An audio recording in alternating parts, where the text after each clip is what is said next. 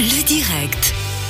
La lumière nuit avec un point d'exclamation, justement, la nature face à la pollution lumineuse. C'est une conférence, justement, sur l'influence de la pollution lumineuse sur la nature qui a lieu ce jeudi à l'EPCA à Aigle, l'école professionnelle du Chablais au chemin des Marronniers.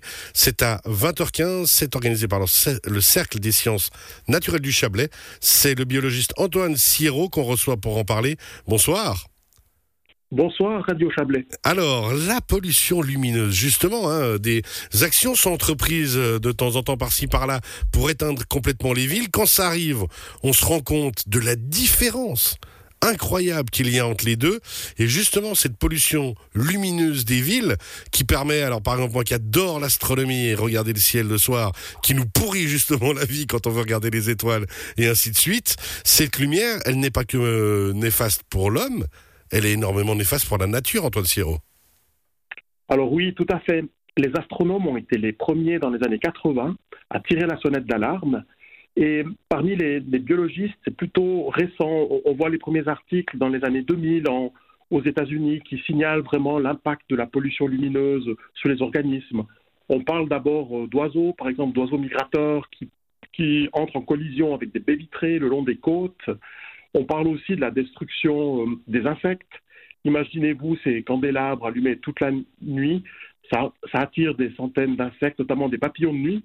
Et ce dont on ne se rend pas compte, c'est que c'est la chaîne alimentaire euh, qui est totalement perturbée. Parce que les papillons de nuit, une bonne partie de l'année, ils sont sous forme de chenilles. Et puis ils servent de nourriture à des micro-mammifères, à des oiseaux, à toute une série d'organismes.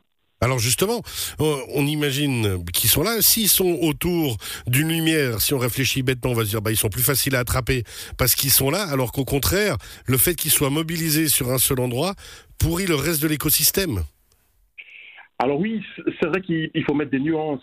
Il y a certaines euh, chauves-souris comme les pipistrelles qui profitent des lampadaires pour venir chasser les petits papillons de nuit ou bien les mouches, les moucherons qui volent euh, durant la nuit mais c'est à double tranchant. Mais c'est pas naturel, justement. Voilà, justement. En fait, on épuise l'environnement qu'il y a autour. Alors, il y aura toujours quelques moucherons ou bien un papillon de nuit euh, de passage qui va s'arrêter, mais les pipistrelles sont des espèces un petit peu ubiquistes, qui sont peu exigeantes. Et en fait, si on s'intéresse aux chauves-souris et puis qu'on observe les espèces exigeantes comme les rhinolophes, les murins, on voit qu'ils ne viennent pas autour des lampes et au contraire, ils fuient ces lampes parce qu'elles les perturbent, soit dans leur chasse, soit dans leur euh, comportement en général. Donc ça veut dire qu'en fait elles arrivent plus à s'alimenter parce qu'elles n'ont pas l'habitude de venir autour des lampadaires euh, justement se nourrir et qu'ensuite bah, c'est des espèces qui forcément ne peuvent plus se reproduire, n'existent plus et disparaissent.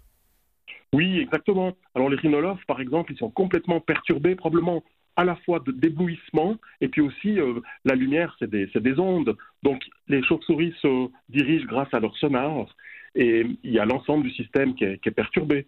Et le pire, c'est que même euh, certaines espèces de chauves-souris sont perturbées quand elles euh, rencontrent des lumières oranges, alors que l'on dit que les lumières oranges sont moins néfastes pour la nature. Alors maintenant, je vais... Oui, dites-moi. Il y a quand même des espèces qui sont perturbées par ces lumières oranges. Alors maintenant, on va se dire simplement, hein, euh, novice que je suis en biologie, mais on se dit, ok, les, chauves-souris, s'il y en a moins peut-être que certaines personnes qui ont peur des chauves-souris, c'est très rare, mais on se dire c'est bon, tout va mieux. Mais de nouveau, c'est toute une chaîne alimentaire. Donc si des chauves-souris disparaissent, il y aura peut-être trop d'insectes. À l'inverse, il y a d'autres euh, parties de la chaîne alimentaire qui ne bénéficient pas euh, de l'abondance de, de chauves-souris. C'est toute une chaîne qui est mise en danger. C'est bien ça qu'on doit comprendre. Oui, je pense que c'est l'impact euh, majeur. Et en fait, les chauves-souris, euh, malgré leur réputation un petit peu macabre, c'est des organismes extrêmement utiles parce qu'ils détruisent une grande quantité d'insectes euh, dans la nature, au moins trois fois leur poids chaque nuit. Donc c'est vraiment des, des, animaux très utiles et puis qui font vraiment partie d'un écosystème global. Donc il faut vraiment, vraiment, c'est pas qu'une défense des chauves-souris qu'on fait en parlant de cette pollution lumineuse, c'est une, une défense d'un système alimentaire et d'un écosystème, vous l'avez dit, global. Et puis, ben, c'est vrai que les, les villes s'étendent, on a, ça a étendu l'éclairage et on se rend peut-être pas assez compte, comme vous l'avez dit, que depuis quelques années, du danger que ça représente. Exactement. Euh, ce qui est aussi très pertinent, c'est que cette pollution lumineuse, donc cette trop forte quantité de lumière dans l'environnement, elle perturbe aussi les humains, notamment dans leur sommeil. Donc les, les, gens qui sont très sensibles, ils ont des problèmes à dormir quand il y a trop de lumière, parce qu'on perturbe la sécrétion de la mélatonine, l'hormone du soleil, du sommeil. Et puis cette mélatonine, elle a tendance à être sécrétée avec euh, l'arrivée de la nuit, du crépuscule, progressivement. Et de nos jours, si vous ajoutez la pollution lumineuse, les écrans de nos tablettes, de notre smartphone et de nos télés, notre organisme, il est vraiment euh, perturbé. Il se repose jamais, en fait. Ça veut dire que l'organisme ne se repose jamais.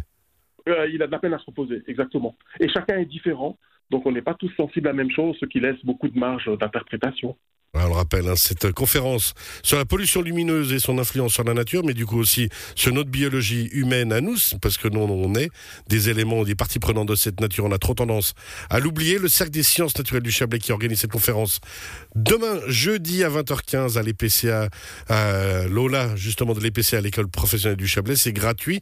Ce sera avec vous. On rappelle, Antoine Siro, vous êtes biologiste. Une dernière question. On tend de plus en plus à essayer de diminuer cette pollution lumineuse, mais de nouveau, comme pour la planète, pour la défendre, il y a aussi urgence à ce niveau-là. Ah, je pense qu'il y a une réelle euh, urgence. Et quelque chose qui m'a beaucoup préoccupé, c'est qu'on a vu l'arrivée des LED.